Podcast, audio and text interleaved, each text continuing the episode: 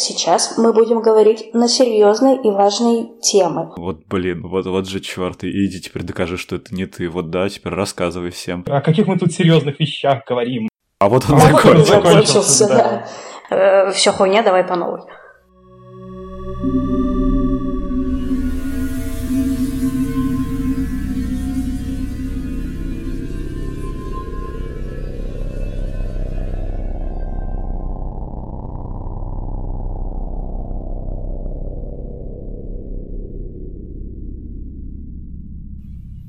Всем привет, с вами подкаст Руса Росса, и сегодня мы обсуждаем фильм «Человек-невидимка». Обсуждаем его в таком составе. У нас в гостях сегодня Аня Романюк, Привет. Лёш Свирский Всем привет. и я, Денис Салтыков. Фильм — это перезапуск, э, новая инкарнация романа Герберта Уэллса или перезапуск э, фильма и вообще франшизы Universal. Обычно, когда говорят об этом фильме, говорят то так, то так. Я, наверное, сразу сказал бы, что э, Герберт Уэллс там, по-моему, даже в титрах не указан, как ни странно. То есть там полноценно такой сценарист э, Ли Уоннелл и режиссер Ли Уоннелл. Тот самый, который работал очень много с Джеймсом Ваном и делал «Пилу» и «Первый астрал», а потом выпустил фильм «Апгрейд», который многим понравился. И вот сейчас он ну, работает на крупном масштабе, потому что «Человек-невидимка» — это все таки ну, известный бренд, и он ну, перезапускает, чтобы это ни было, перезапускает этот бренд. А, итак, сюжет.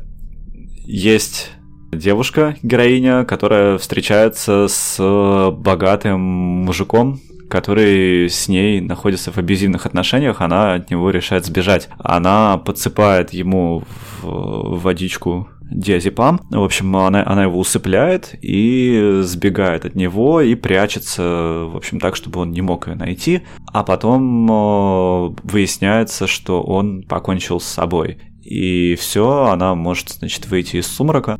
Он оставляет ей большое наследство для того, чтобы она могла себе ни в чем не отказывать, но постепенно оказывается, что не покончил с собой, а изобрел способ, так как он э, был большой специалист по оптике, он изобрел способ стать невидимым, и этот способ стать невидимым он использует для того, чтобы продолжать мучить э, свою уже бывшую, которая попыталась от него сбежать, и всячески ее, как сейчас принято говорить, газлайтить. То есть он, он э, устраивает так, чтобы все вокруг считали, что она сумасшедшая, а в идеале, чтобы она сама считала, что она сумасшедшая. Ну и вот основная часть напряжения в сюжете идет как раз через э, вот эту линию газлайтинга злым бывшим, травмированной бывшей и э, сведение ее с ума, но все это подано скорее в таком хоррор-ключе, то есть и по картинке, и по саундтреку. И основная, основное напряжение фильма — это такой э, хоррор э, женщины на грани безумия, которой никто не верит о том, что ее бывший это невидимка, которая ее докапывает, а главное подставляет всячески. А, наверное, здесь можно взять паузу и начинать обсуждать, что из этого вышло. Ну, окей, а, я начну, потому что, наверное, говорить о том, что тебе не понравилось, чуть проще. Мне не понравилось, потому что он на мне не сработал именно как триллер. Я же думаю, он скорее задумывался как триллер, именно не как боевик и не как более-менее чистый sci-fi, поскольку там было больше про отношения и нездоровые отношения. А, Потому что в какой-то момент э, ты просто привыкаешь к тому, что тебя, по идее, должно шокировать. Ну, это примерно как в воду холодную входишь. Сначала ты охуеваешь, а потом ты привыкаешь. И тебе нормально. Вот, и тут тоже ты просто перестаешь удивляться, а потом и вовсе скучать начинаешь. А на каком примерно моменте? Просто ин- интересно, потому что не первый, не первый раз э, слышу и читаю такую претензию, и мне вот интересно, на каком вот где-то моменте люди начинают скучать. На каком моменте начала я скучать, я конкретно не вспомню. Я помню, что я, скажем так, проснулась на моменте в ресторане, потому что я подумала, ого, прикольно, сейчас может быть что-то интересное начнется, но нет, минут через 15, после того, как с ней провели все эти интервью полицейские, все хуйня, давай по новой. А, ну, то есть большую часть фильма, да, ты, э, грубо говоря, скучала? Потому что если ты на моменте на реста... в ресторане проснулась, мне кажется, момент в ресторане э, момент в ресторане, да, это, собственно, а, как всегда, мы, мы радостно спойлерим. Момент в ресторане это когда первый раз ее подставляют уже по-настоящему серьезно. То есть, э, ну, и, и до этого это было непри... ее неприятным образом подставляли. Но момент в ресторане это когда происходит конкретно убийство, ее подставляют как сумасшедшую, которая еще и совершила убийство, да, что там как будто бы она перерезала горло своей сестре. То есть невидимка публично перерезает горло ее сестре. И это, это такое, он, он, он и должен быть шоковым моментом, он так оформлен. И по идее, если ты на нем проснулась, он просто, мне кажется, где-то в середине сюжета. То есть это значит, что, в принципе, тебе стало скучно даже не во второй половине и не в конце, а где-то еще даже там, ну, вскоре после начала. Ну да, ну да, просто как получается, э, по идее же во всем вот этом вот э, типа волнующем кино, все эти сцены, которые держат тебя в напряжении, они должны э, чередоваться со сценами, которые это напряжение бы сбрасывали. А здесь как будто бы этого не было, ну хотя бы потому, что, come on, он такой серьезный. То есть даже в каких-то прям совсем страшных хоррорах все равно проскакивают около комедийные моменты. Тут вообще не намека на иронию персонажей над собой – персонажей, сори, или что-то такое. Может быть, это и была такая задумка, но я говорю, просто однотонность всего происходящего, она усыпляет. Да, Лёша, а тебя, тебя усыпляла однотонность происходящего или нет? Нет, кстати, а, мне вот э, при всем моем снова же изначальном скепсисе, уж насколько я не люблю а, фильмы а, с социальной повесткой, к которым пристрастился Блумхаус последнее время, но здесь в кои-то веке выступил просто чувак-технарь, и показал, как нужно делать э, вот просто... То, то есть, понятное дело, что он вот эту вот всю повестку это э, обрабатывает, работает с ней, но он э, чисто вот в жанровом смысле сработал на мне вот ну, прям очень идеально. Я, если честно, не ожидал, и вот как раз э, то, как чувак держит темп, то, как он вот использует э, новую степень свободы, которая появляется у него за счет э, введения в сюжет Человека-невидимки, то есть банально ты можешь просто показывать э, зрителю статичный кадр, и уже будет э, не, не, не нужно тебе нужно э, не нужно плавать э, к какому-то углу там что-то выдумывать. Просто покажи статичный кадр в, в правильное время и, и зрителю уже будет как бы ну напряженно. Он конечно может быть где-то Уоннелл э, этим приемом злоупотребляет но в целом в целом по-моему получилось достаточно бодро. То есть я наоборот сидел вот сжимал кулачки где-то как-то. При том что не могу сказать что прям персонажи какие-то супер интересные. Нет, вот именно мне кажется, вот, что Уоннелл взял своим вот, вот таким вот ремесленничеством в хорошем смысле. Мне кажется, он просто тот язык символов, который сам же и придумал, ну, я имею в виду операторскую работу. То есть мы сейчас покажем а, кучу пустого пространства, пространства в комнате, чтобы вы поняли, что кроме героини здесь кто-то есть он его сделал слишком очевидным, и поэтому все напрягались заранее, и немножечко ты выгорал до того, как действительно что-то ужасающее начиналось. Не, а мне кажется, что э, суть, суть в чем этого приема. То есть э, тебе показывают этот кадр, но там как может находиться опасность, так и не может. То есть и э, он ловко балансировал. В, э, одни кадры он там выдавал действительно какой-нибудь полуджампскейр какой-то, другие просто спокойненько уводил камеру. Не было рефренов таких назойливых. То есть, понятно, прием он один, но в рамках этого приема он э, действовал достаточно разнообразно и по ритмике, и по темпу, и вот по, по чередованию вообще. Что я сделаю сейчас, а что я сделаю в следующий раз, э, показав вот такой вот кадр, где потенциально может находиться человек-невидимка, который может сделать все, что угодно, а может ничего не сделать. Ну, не знаю. Я не могу согласиться с тем, что это было разнообразно, но ладно, это я. Но мне, кстати, было интересно на себе, что ли, ощутить. Я просто подряд его смотрел как раз с фильмами, которые... Они, они же выходили подряд. Вот «Человек-невидимка», а перед ним э, вот эти пушки Акимба и, и Дик Папочки. И я подряд смотрел, мне понравились и пушки Акимба, и Дик Папочки. Я вообще обычно очень с большим удовольствием отношусь как раз ко всем хулиганским и комедийным хоррорам. А, и я помню, что как раз у Лёши часто есть, э, ну, не то чтобы... Ну, ну да, некоторый скепсис, что, в общем, в каком-то смысле такой серьезный, э, полностью серьезный хоррор — это более чистый жанр, и я помню, что я до этого, эту, ну, в общем, у меня этой мысли не было, а тут, видимо, долгая работа с Лешей дала свои плоды. Ну, в общем, именно на «Человеке-невидимке» я, что ли, задумался о том, что на меня как раз сработала серьезность фильма, и что это, в общем-то, бывает редко. Я обычно э, на меня очень хорошо срабатывает как раз колебание тона, то есть от серьезного к э, такому какому-то полустебному, то есть я, на меня отлично работает э, гротеск, если он интересно сделан, то он меня обычно просто на, на ура, в общем, меня лупит как зрителя. А здесь тот случай, когда серьезность была выдержана, и меня эта серьезность держала. То есть, что, в общем, ну, происходит, конечно, да, я много фильмов смотрю, и понятно, что на каких-то из этих фильмов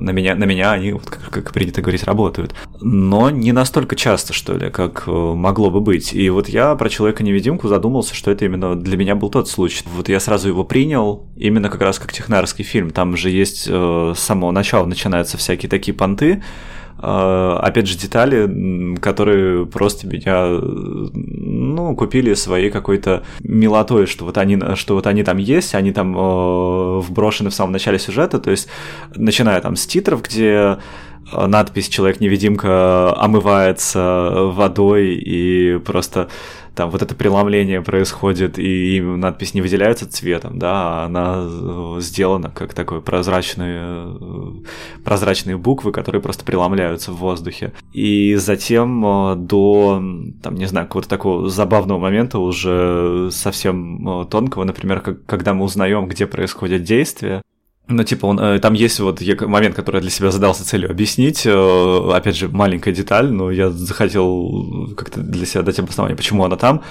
А зачем в этом фильме есть пейзаж Сан-Франциско? То есть он, он появляется два, ну, считается, что это достаточно банальные кадры, такие панорамные кадры города, в котором происходит место, в котором происходит действие, особенно если этот город, ну, не тематизируется отдельно в этом фильме, нет уже прямо никаких отдельных тем, что вот именно в Сан-Франциско все должно быть. Он с таким же успехом мог быть и в Балашихе.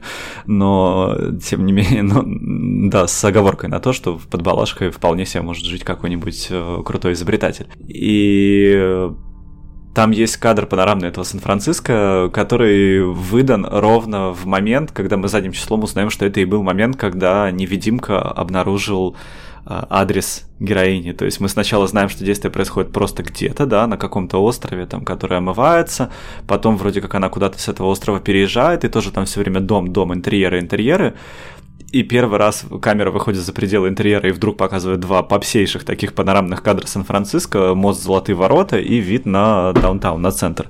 И вот эти кадры даны именно в момент, когда сестра пришла к э, Сесилии, главной героине, и сказала ей, что бывший покончил, покончил с собой, а Сесилия волнуется и говорит, да ты что, типа, бывший точно за тобой следит, чтобы узнать, где я нахожусь, и поэтому он наверняка теперь, собственно, проследил за тобой и узнал, где я нахожусь. Так говорит, нет, не волнуйся, ничего не узнал, он же, он же уже мертв. Но мы понимаем, что ровно так он и узнал, где находится э, Сид, ее в фильме называют Сид, полное имя Сесилия, но в фильме все ее называют Сид. А, вот, в общем, что он узнал, где находится Сид, именно в этот момент. И в этот же момент э, камера вылетает из интерьера и показывает нам город. И типа меня как-то зацепила эта штука, что город, с одной стороны, э, может быть и не настолько важен, а с другой стороны, именно нам показывают, э, что мы узнаем, где происходит действие вместе с невидимкой. Вот как-то так. А, у меня сейчас более утрированное объяснение, почему Сан-Франциско появилось.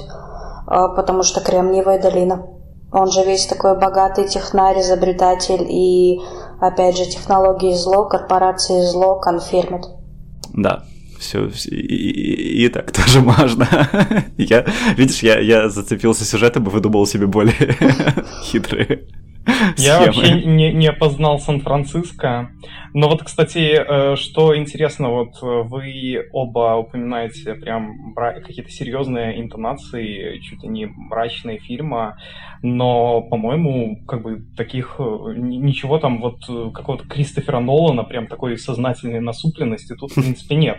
Тут, ну, обыгрывается вот эта вот актуальная повестка в каком-то смысле, как бы, да, для кого-то это важно, для кого-то это не важно, но фильм оставляет как бы свободу воспринимать вот так, как, как хочется, как бы не воспринимать это прям, что, ну, вот, о каких, о каких мы тут серьезных вещах говорим, или, ну, просто вот драматизм какой-то, ну, да, и иронии, может быть, нет, как бы, да, но в целом я не могу назвать, что фильм прям мрак мрачный. Но меня зацепило в том числе э, вот в сюжете мне показалось, что это брак мрачный. Опять же, фильмы всегда привязываются к персонажам, к каким-то конкретным проблемам, и, и типа там проблемные отношения. Это э, тоже не мега сегодняшний день, просто, допустим, сегодня э, есть термины, которые, да, которые часто употребляются и которые как раз и озвучиваются, что там Леонел отрабатывает повестку, то, что мы видим иногда в комментариях, да, абьюз, газлайтинг, вот это вот но сами проблемы абьюза и газлайтинга, да, не обязательно назывались именно так. В общем-то, как мне кажется, в кино существовали давно, потому что это в целом э, нормальная такая драматургия проблемных отношений. Да, ну, во-первых, кстати, про э, джампскейры. Лёш, ты сказал полу джампскейры, а мне что-то показалось, что они прям, прям хорошо технично сделаны, я на них прям по-честному два раза подлетел. А, Не-не, я в позитивном ключе сказал. Ну, то есть они не не прям такие, в том смысле, что они не прям лобовые. Но они не самые раздражающие, это факт.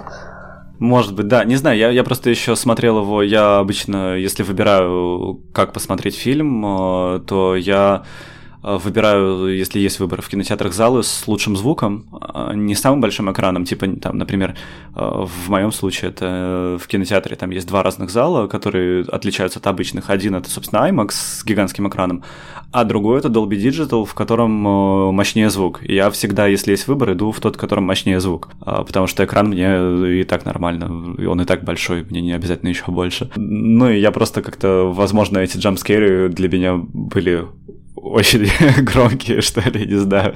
Ну, короче, они у меня хорошо были по звуковому оформлены, и я по-честному на них подлетел, и я прям себе э, отметил отдельно, что о, классные джампскейры.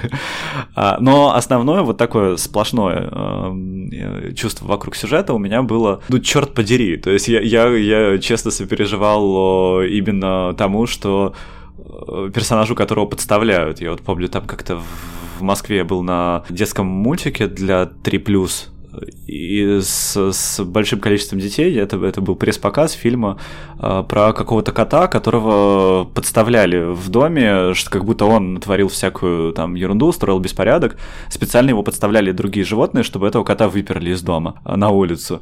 И, эм, ну, я помню момент, когда в зале просто э, такая тишина напряженная, что все говорят, что этот кот сделал все плохое, и просто какой-то ребенок э, из зала очень громко закричал посреди фильма «Ну прекратите!» И вот я себя, да, я, я себя а, ощущал немного вот этим ребенку, когда произошла, собственно, самая ударная сцена в фильме, когда эту Сид подставили, убив ее сестру. Я очень сопереживал персонажу. Я думаю, вот, блин, вот, вот же черт, иди теперь докажи, что это не ты, вот да, теперь рассказывай всем.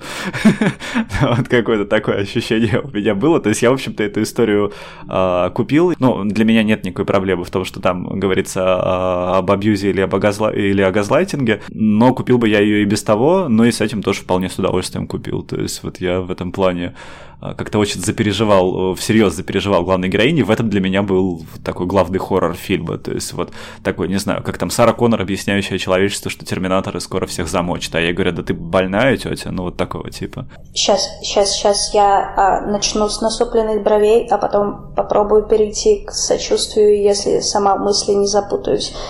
Дело не в том, что он чрезмерно мрачный, мне он показался слишком серьезным. Как будто тебя вот посадили, тебе сказали, сейчас мы будем говорить на серьезные и важные темы.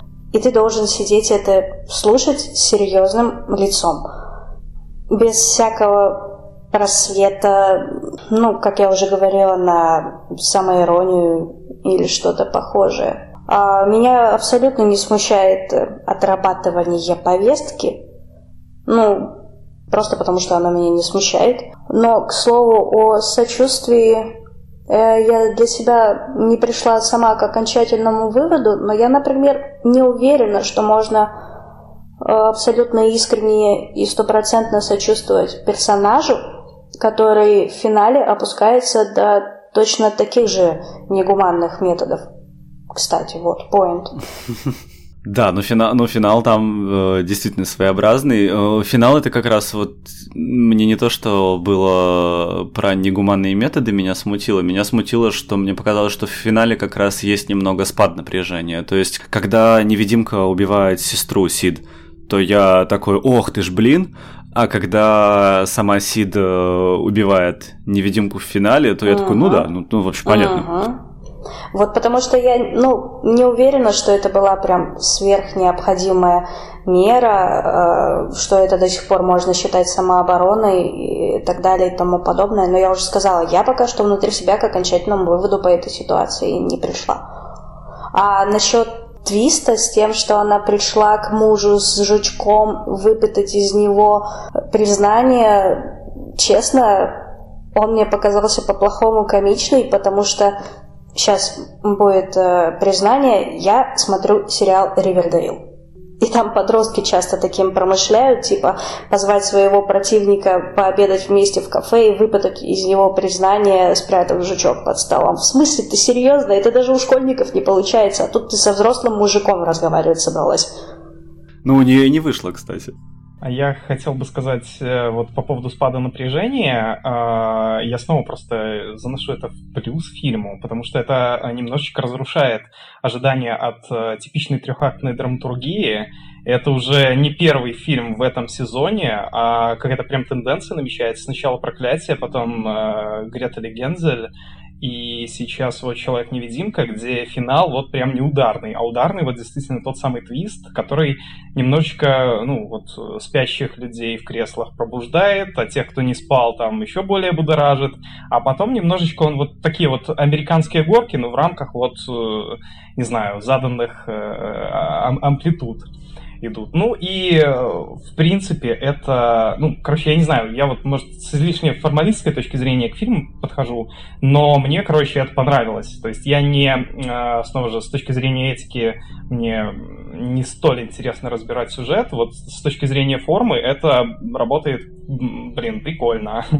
И, кстати, да, и еще момент, вот, э, что хотел сказать по поводу, вот, Аня, ты говоришь, что у тебя было ощущение, что тебя как будто вот усадили и заставили смотреть вот так вот, тут все так серьезно, мы сейчас будем разговаривать на серьезную тему, но просто я уж насколько сам не люблю, когда меня усаживают и говорят, смотри, слушай, все будет серьезно, а, мне показалось, что в этом фильме вот, ну, для меня лично была вот эта вот свобода не смотреть, вот, точнее, смотреть так, как мне хочется, вот, а, а тут посмотреть есть на что, вот, с технической части очень интересно было, как все реализовано, то есть вот э, мне кажется, что в этом фильме фильме основной ее, его, ну, не то что успех, но двигатель, именно вот Человек-невидимка, это не просто какой-то там рандомный персонаж, которого там э, бэкграундами наделяют, там, переосмысливают как-то еще, вот более типично канон, а здесь он реально вот жанровый механизм, он добавляет еще одно э, измерение неизвестности вот, вот э, в механизм фильма. То есть, вот как я уже говорил, с этими кадрами постоянно. Тебе не нужно из-за углов там выныривать.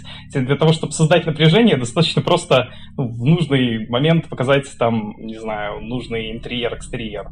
Вот, и уже как бы зрителям страшно. Вот мне вот этот вот момент понравился, что это как бы переосмысление с вот отчетливо жанровым уклоном. Нет, ну насчет того, как снято, тут я вообще не спорю. Снято действительно э, красивая операторская работа, и технические все эти приемчики. Все круто, и в принципе было видно еще по апгрейду, что чувак это умеет. Но я говорю, мне он просто показался недожатым ни для какого из жанров, которые в нем проскакивали. Ни туда, ни сюда, ни рыба, ни мясо. Денис, ты с нами? Да, я, я сейчас просто сижу как раз и, и думаю, как всегда, а, про то, как, ну, какие формулы могут быть, чтобы попадать в аудиторию, и э, думал о том, что в этом фильме интересно как раз опять то сочетание, что, допустим, всегда есть аудитория, да, людей, которым, например, интересны как раз формалистские аспекты, да, то есть э, напряжение, всю, ну, если это речь идет о жанровом кино, там, а напряжение, как это сделано, как это снято, насколько держится нерв, и вот, в принципе, попасть в них можно, сделав технически крутой фильм. Есть аудитория людей, которые, в общем-то, меньше смотрят именно на формальные штуки, а больше заинтересованы, да, там, в том, как фильмы располагаются э, политически в современных ситуациях, и чтобы попасть в них, нужно заявить параллельно допустим, какую-то прогрессивную тему, будь то макро или микро, да, в этом случае это такая микротема, абьюз. И по идее, если удается успешно сделать и то, и другое, то это вообще такой мощный момент, потому что а, ты можешь умудриться никого не разозлить. То есть, да, например, а, Лёше понравились формальные аспекты настолько, что, в общем, он не, ну, его, ему, ему не кажется навязчивой как раз э, тема с абьюзом, и, по крайней мере, не мешала ему смотреть. Ну, а, и наоборот, а те, кто заинтересован именно в этой теме, они э, довольны. И вот я как раз думал, что по идее, по идее, этот фильм должен в этом смысле а, быть идеальным. Но тут приходит э, Аня и говорит, что нет. Нет, это не сработало. Да, да, то есть, и, и я вот как раз думаю, что я, я сначала ввел мысль, что не сработала как раз э, техника, ну, потому что ты, Аня, упоминала, что э, техника не настолько разнообразная, как, может быть, тебе бы хотелось. Вот. А сейчас ты сказал, что тех, техника, может, э, где-то местами и нормальная, но все равно скучно. Ну, просто тебе... Давай сейчас разграничим а, именно операторскую работу и технику именно воздействия бла-бла-бла а, психологического. Угу. Операторски все круто. А психологически ага. тебе на один и тот же нерв всю дорогу давит, и, понятное дело, у тебя чувствительность снижается. Во всяком случае, со мной получилось так. Да, это, кстати, отчасти еще напоминает мне о том, что в этом фильме э, вот когда его хотят похвалить, да, и, и я его в этом плане тоже хочу похвалить, то его э, еще хвалят, что Элизабет Мосс выдала очень классную игру, но мне кажется, она вообще она очень классная. здорово да, да, то есть вот ты написала про Ширли с Берлинале, где она тоже хорошо сыграла. Мне вообще после Ширли было тяжело смотреть, потому что я после Ширли ей заранее не верю, понимаешь? Ну, да, мне кажется, очень сильно, я очень люблю, у меня один из любимых фильмов э, прошлого года «Ее запах», который формально не хоррор, но, как по мне, еще тот хоррор, то есть я, этот э, «Ее запах» мне показался очень прям тоже таким мощным, страшным фильмом, именно страшным за счет э, очень экспрессивной, напряженной современной игры э, Элизабет Мосс. И мне кажется, что в «Невидимке» она тоже отлично отыгрывает э, безумие, и вот это отыгранное безумие, оно тоже задает такой э, градус напряжения. Ну, то есть мне, наверное, и без э, крутой операторской работы было бы интересно этот фильм смотреть, э, там, не знаю, даже в театре за счет того, что выделывает Элизабет Мосс. Смотрите, а вот э, тоже по поводу, э, скажем так, разнообразия, однообразия тоже э, размышления. Оно, наверное, касается и тематического, и формалистского уровня одновременно. Вот очень многие говорят, что этот фильм снова же вот э, про то, как человеку не верить, вот на тематическом уровне, вот э, жертва, абьюз, э, газлайтинг и прочее. Но тут как бы газлайтинг идет до поры до времени. То есть потом э, триггер щелкает, тумблер, и, и это даже, по-моему, до середины происходит, и все. И там ну, начинается уже, когда все карты раскрыты, и просто э, открытое противостояние начинается, как бы. А, и мне кажется, вот это вот открытое противостояние занимает большую часть фильма, нежели вот разговоры про газлайтинг и вот, этот вот, вот эту вот повестку, как не верят жертве, например. И потом оно в конце возвращается в качестве такого закругления. Но большая часть фильма это просто, ну не знаю, война добра и зла.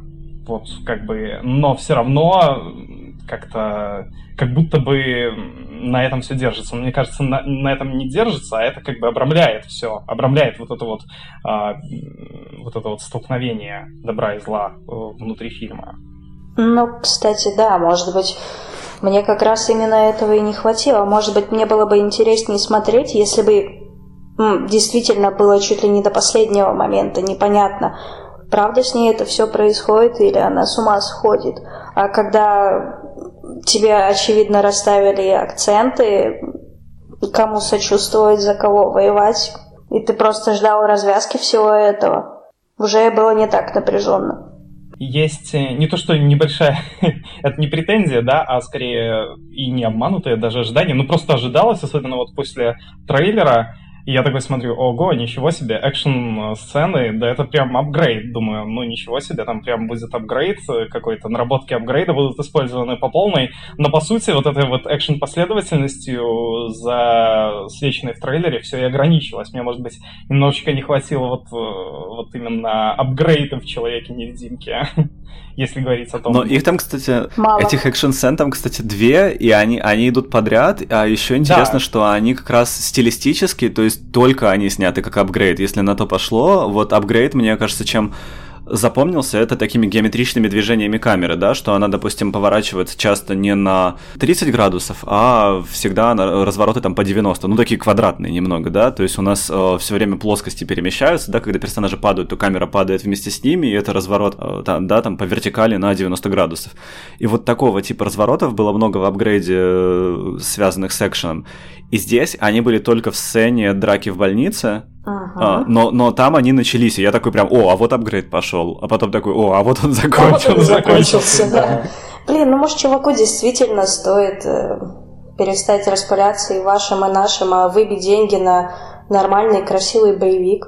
Это моя больная мозоль про то, что э, боевики с большим количеством экшена стали каким-то второстепенным и низким жанром. Давайте это вырежем. Не, не, не надо, не, не надо, да, это интересный разговор. Я большой фанат э, драйвовых боевиков, и их действительно сейчас днем с огнем. Но мне кажется, не по причине низкости жанра, а по причине просто-напросто того, что их э, сложновато делать, чтобы они выходили вот прям крутые и запоминающиеся. Это не такой простой э, жанр.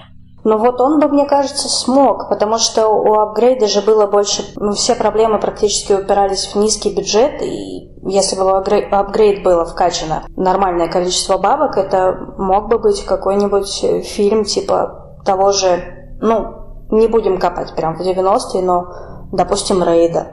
Не знаю, что еще последнее прям крутое из боевиков было. Я очень люблю «Ночь идет за нами». «Ночь идет за нами» определенно. Там новый судья Дред, что-то из судья, этого. Да, да, да новый да. судья Дред отличный тоже. Мэд Макс. Нет, я именно имею в виду боевики, где прям будет своя хореография с драками. В Мэд Максе было мало драк. Ну, в Мэд Максе были погони, это чуть другой жанр. Но в целом, да. Ну, Мэд Макс снимал тот же режиссер, который снимал старый Мэд Макс, и тут другая песня. Ну, и они тоже не, не всегда справляются, но в этом плане, но в этом случае справился. Я еще, знаете, что думаю, что, о чем вот если перебирать жанры, то невидимка же последние разы, ну, то есть в 30-х он был хоррором, там в 30-х Universal спускали его и продавали его как конкретно как хоррор. А потом он был больше такой, вот там э, эти его более поздние, там, 80-х, 90-х, там, где его кто то Верховен, по-моему, снимал. С Кевином Бейконом, а, то есть, который... Да-да-да, то есть всякие эти, они уже были более такие, ну, там были элементы хоррора, но он больше продавался уже как э, фантастика. И, ну, и, собственно, сам Герберт Уэллс позиционировался как фантаст, если брать его оригинальный роман, как такой фантаст с э, социал-демократическими заморочками. Э, ну и я думал про нового человека-невидимку в плане фантастики, и меня что-то зацепила а, такая примитивная, но вот как раз как, как и положено, да, в фантастике примитивная, но потенциально я плюс-минус могу себе представить вот такое, как, как они обыграли тему с костюмом, да, потому что у Герберта Уэллса идея была в том, что а, человек учится делать себе там инъекции, делать э, невидимыми ткани и кровь, и, и потом Э, там критики этого всего мысленного эксперимента говорили, что да, но даже если это представить себе, то тогда зрачок не будет отражать свет, а следовательно, как минимум, невидимка должен быть слепой. Ну, потому что э, если все становится прозрачным, и зрачок становится прозрачным, значит, через него не может нормально преломляться свет, и человек ничего точно не будет видеть. А здесь мне идея с костюмом э, показалась достаточно изящной, типа идея такого одностороннего, как бы с одной стороны как бы экранчик, а с другой стороны прозрачное стекло, на прозрачное стекло направлена камера, камеры покрывают весь костюм, и каждая камера, ну, это я уже дальше додумываю, это не прописано в сценарии, но типа как это может работать? Каждая камера, по идее, должна вычислять картинку, ну, которую да, она да. снимает это, и проецировать на экранчик противоположный, ну и высчитывать углы, вот это вот все. Мне показалось, что это достаточно прикольная идея, то есть вот чисто а, sci-fi. Я считаю, что поскольку релиз Джеймса Бонда с апреля перенесли на ноябрь, если я не ошибаюсь, то Человек-невидимка в этом плане может сработать как Бонда-заменитель, потому что тоже главный злодей с кучей бабок, который придумал какую-то вундервафлю. Да, хорошо, как Бонда-заменитель. Это, это достаточно новый ракурс. Вот ты сказал про фильм, а, вот э, как э, интересно он вот с sci-fi стороны, э, с, с фантастической. Мне вот интересно, это все-таки, а, знаешь, часть проекта Universal, перезапуска вот этой вот вселенной всей. А, что на Человека-невидимку, в том числе и в названии, и в изначальном подходе накладывает налет все-таки комикс персонажа. То есть ожидания, ну, наверняка у определенной части публики вот были бы связаны с этим. И, в принципе, это так и есть. Ну, формально что? Формально у нас есть какой-то супер-супер злодей, вот, и вот вокруг него тут что-то кружится. И в этом смысле, наверное, можно сказать, что Уондл работал э, с потенциально комикс-франшизой, комикс-фильмом. И вот то, как он, э, во что он превратил это, так, по-моему, не выступал никто, в принципе, на этом поле.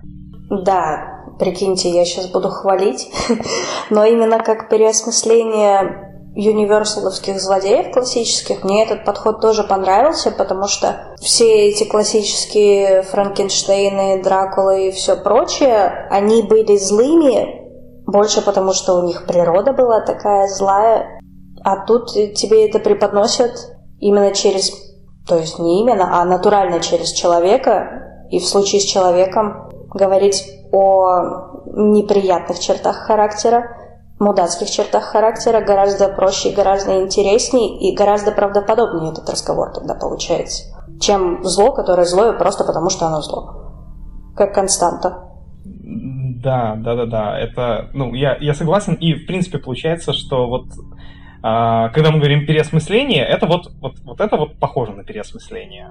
А некоторые другие фильмы, подавляющее большинство, я уже не раз светил там в подкастах, то же самое «Кладбище домашних животных», поменяем двум персонажам пол, имя, убьем одного сначала, другого в конце. Ну, это, это детский сад, это не переосмысление.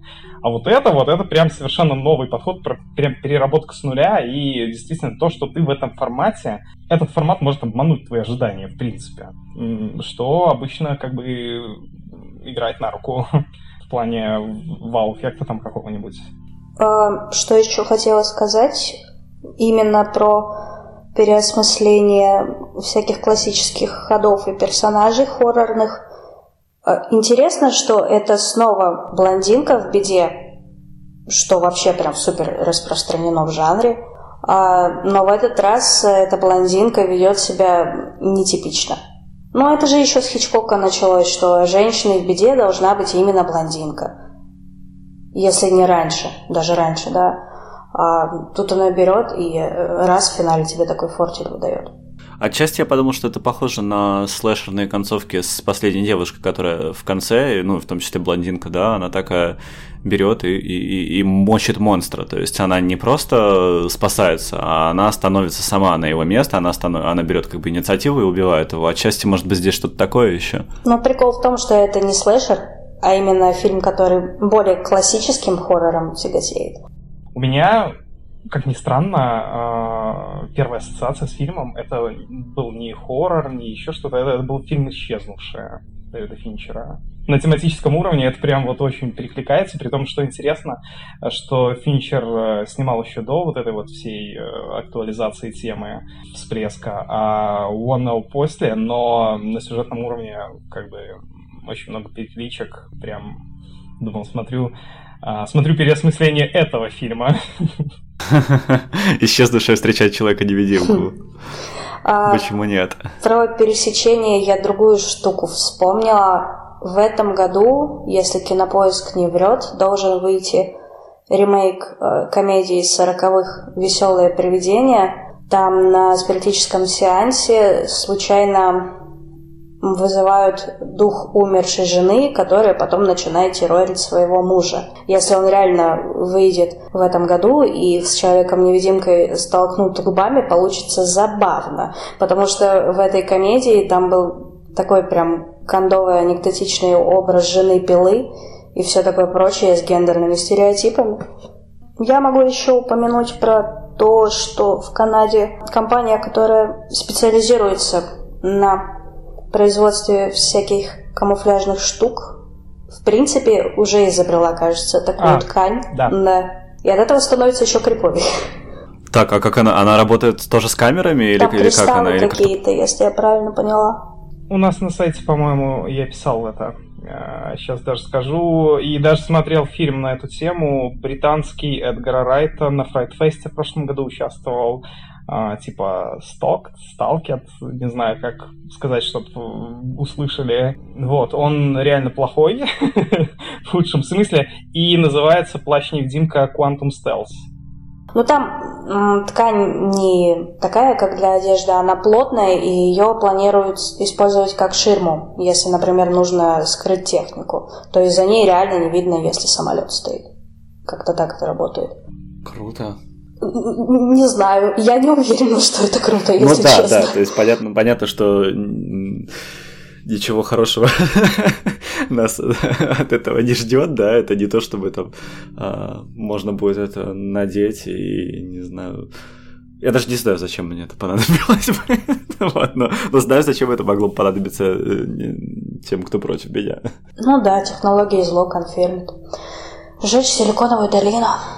Так, ну что, ну, будем тогда на этой счастливой ноте. В каждом подкасте счастливая нота. Сжечь силиконовую долину. Ну, у нас, да, у нас обычно э, к концу, как раз на выдохе, мы приходим к какому-то важному выводу, например, что нужно сжечь силиконовую долину. Так, ну, а, ладно, тогда, в общем, мы со всеми прощаемся до скорых следующих фильмов. И я не знаю, я не буду ничего больше добавлять. Всем пока. Пока. всем пока.